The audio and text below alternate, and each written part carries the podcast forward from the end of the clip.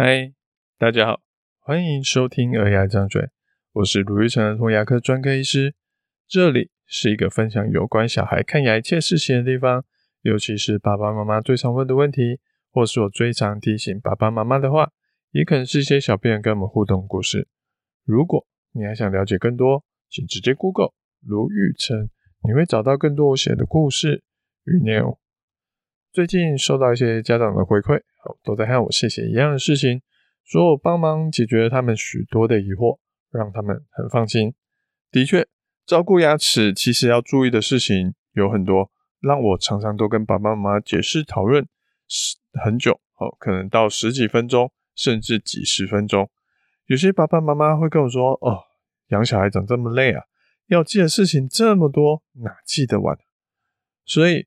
如果真的要我选择的话，我觉得陪小孩看牙时，其实最最重要的观念就只有一个，就是不要阻碍了小孩自己的摸索，让小孩失去了他探险的时间。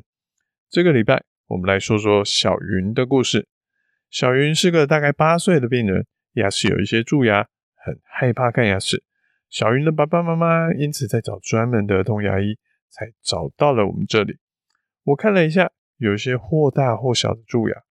小的蛀牙虽然不深，但都住在缝的地方，不好补。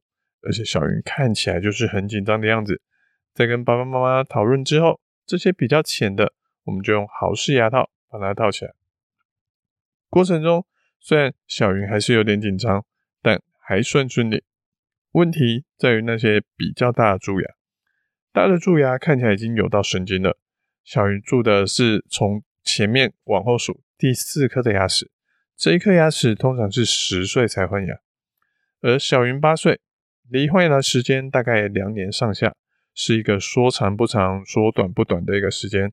是要抽神经加牙套呢，还是干脆把它拔掉呢？两个，诶，其实都算是合情合理的选择。我就分析了一下利弊关系给爸爸妈妈知道，最后爸爸妈妈就决定把它拔掉。要拔牙的那一天，我们就看到小云呈现一个非常焦虑的状况，爸爸妈妈也在旁边不停的安慰他跟鼓励他，说这个没问题的。而我呢，我都会跟病人说，你如果有状况，你可以举手跟我说，我才知道怎么帮你。上麻药效果如何，一部分要看罗叔叔用的好不好，另一部分就要看你自己勇不勇敢喽。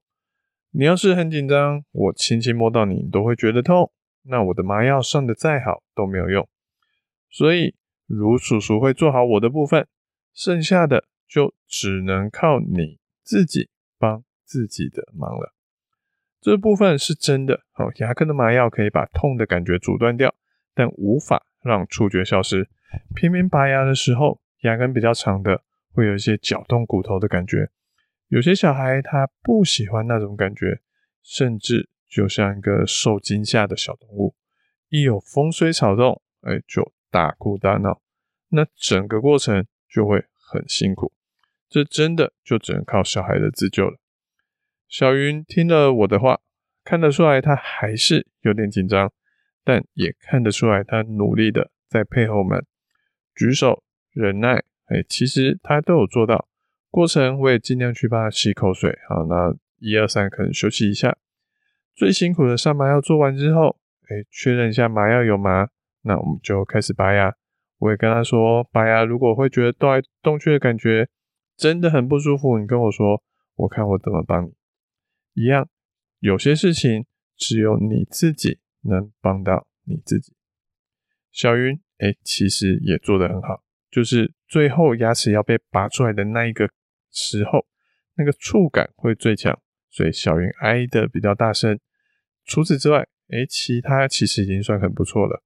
在适当的引导下，小云完成了大家可能觉得会很辛苦的拔牙。而且这种拔牙不是那种摇摇欲坠、快要换牙的门牙，而是那种牙齿还很稳，而且牙根还有三个分叉又还很长的臼齿。这真的是蛮厉害的。那今天为什么要分享小云的故事呢？因为小云今天最大的障碍在之后才发生。拔完牙之后，我都会让病人咬个纱布止血，尤其小云的伤口比较大，毕竟牙根牙根长，而且又分叉又比较比较大一点点，所以我会建议爸爸，哎，至少让小云咬半个小时以上，甚至可以咬到一个小时会更好。咬之前，我帮他把嘴巴所有的口水都吸掉了，然后跟他说，接下来我要把纱布放到你你的嘴巴里面，你不要把纱布推开来，放在一个你觉得比较舒服的位置，就是要一直咬在那个有点不舒服的位置，一直咬着，咬到爸爸说可以拿出来为止。然后这之间口水，请你吞下去，不要一直吐。不然伤口很容易就一直流血。结果呢，小云就说她不敢吞口水，要吐出来。哦，其实刚过程中的口水我已经帮她吸完了，剩下的就是她开始慢慢慢慢分泌口水。我说现在没有办法帮你帮你吸口水，而且你现在的状况也不适合一直吐口水，所以如果你真的不敢吞，你可以就一直含着。含个半个小时，好啊，剩下的就只有靠你自己的帮忙喽。我就请他离开了，好，准备关灯休息。因为小云是我们最后的一个病人。旁边小云的爸爸妈妈也开始在那边安慰小云说：“哎呀，就吞一下嘛，口水吞下去就好啦。”结果呢，小云怎么样也不肯吞，就这样僵持在我们的候诊区，好，不肯离开。我换好，脱下医师服，好，换好衣服，好，准备离开的时候，看到爸爸拿着一个小孩的口罩，上面有一滩口水，带着血丝，哦，就爸爸就也愣在那边，不知道该怎么办。爸爸看到我过来，就说：“啊，卢医师，小云忍不住吐了一口口水出来了，啊，怎么办啊？这样会不会一直流血啊？”我确定一下，纱布还是咬着，而且看了一下小云吐出来的口水，其实它就是一点点的血丝而已。大部分其实都是他清澈的口水。我跟爸爸说：“嗯，这这口罩你们就拿去丢掉就好了。好，不过还是要请小云好好的吞口水哦，不然反复的这些压力差可能会让血块容易脱落，不容易止血。”然后呢，我就再跟小云提醒一次，我说：“叔叔要下班了，现在只有你可以帮你自己，伤口会不会流血就看你喽。”我就跟他转身说再见。然后就离开了。也许有人会觉得说：“卢医师你怎么这么冷漠啊？便，有问题，怎么没留下来陪他？”不过，我觉得大人的过度关心，反而是让小孩失去自己解决问题的机会。像之前有小儿科的医师分享过，有的小孩啊，两三岁都还不太会说话，然后来挂号问诊，检查一下，诶，听力啊、喉咙啊那些好像都正常，结果呢？发现可能是妈妈太厉害了，小孩哼哼哈哈一下就知道说哦，小孩子在说肚子饿哦，小孩就是说要换尿布。当小孩不用说话也能跟家长沟通的很好的时候，小孩他就没有去学说话的动机，自然而然就容易发展比较落后一点。爸妈无微不至的照顾，反而阻碍了小孩自行探索世界、自行成长的机会。这实在是不是一个好事。当然，我们也不是就这样子完全放手不管小孩，说啊，就让他自己探险嘛，好，就完全不理他，而是在确定他安全无虞的状况下，在旁边陪伴着他，给他机会，然后自己去找出解答。这种时候，我们就可以看到不同教养类型的家长。有的人，哎，如果看到小云这个状况，会开始骂小孩说：“哭什么哭？吞下去就好了。”有的人会开始很心疼小孩，说：“赶快跑来跟我说啊，卢医师啊，他好像很辛苦，你来帮帮他啦。”哦，那有些人就是在旁边加油的鼓励。我不知道各位爸爸妈妈哦会是哪一种，或是比较支持哪一个做法。我自己的想法是，好，只要这些事情他没有立即性的危险，而且这个也没有超出他能力的范围，那我就会陪他，等他去找出自己的答案。有个朋友跟我说一句话，让我特别的印象深刻。他跟我说：“你告诉他的答案，百分之百不会比他自己想出来的答案来得更好。要忍住不插手，不说出哦我们认为的最佳解答，其实是需要很大的努力的。可是，也许再等一等，他会找到一个比你认为更好、更棒的一个答案。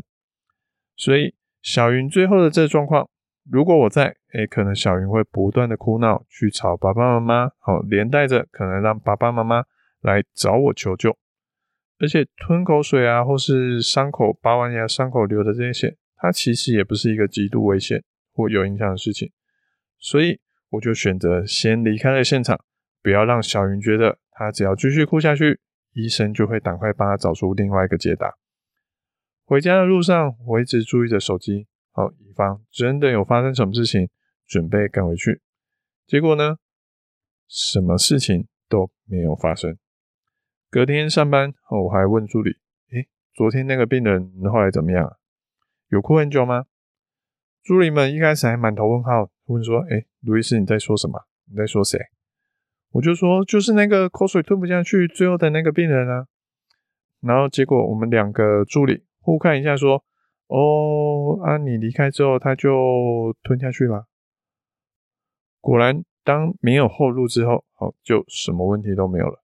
好像我前一阵子看到一个也是八岁左右的一个小男孩骑脚踏车从一个斜坡上摔了下来，我看他其实摔得蛮大力的，还往前滑动了大概半公尺。哦，当时我们周围四五个路人全部停下来看他，哦，看他有没有怎么样。结果呢，哦，因为他是跟妈妈一起来的，妈妈其实还在后面的斜坡上面有一段距离的地方，所以小男孩他并没有哭。反而自己牵着车，好倒下来的车，好回去找妈妈，跟妈妈说他跌倒了。如果妈妈一开始就在比较靠近小孩身边的地方，可能小男孩的反应就不会这么冷静了。好，就跟小云一样。所以，如果真的只能记住一件事情，我会建议家长不用急着介入。好，陪伴其实就是一个很好的支持。家长太快伸出援手。小孩可能就越难往外踏出一步。看牙不是什么生离死别的状况，好，其实再怎么样，还有牙医师帮忙顶着。家长要做的就是让小孩知道说，我们会在旁边陪他，这样子，其实就很够了。感谢大家的聆听，我是如意城的童牙医。如果你喜欢我们这节内容，请在 Apple Podcast 上给我们一点评论。有什么想听的主题跟意见想法，可以点进资讯栏。有留言链接让我们知道，我们下次见，拜拜。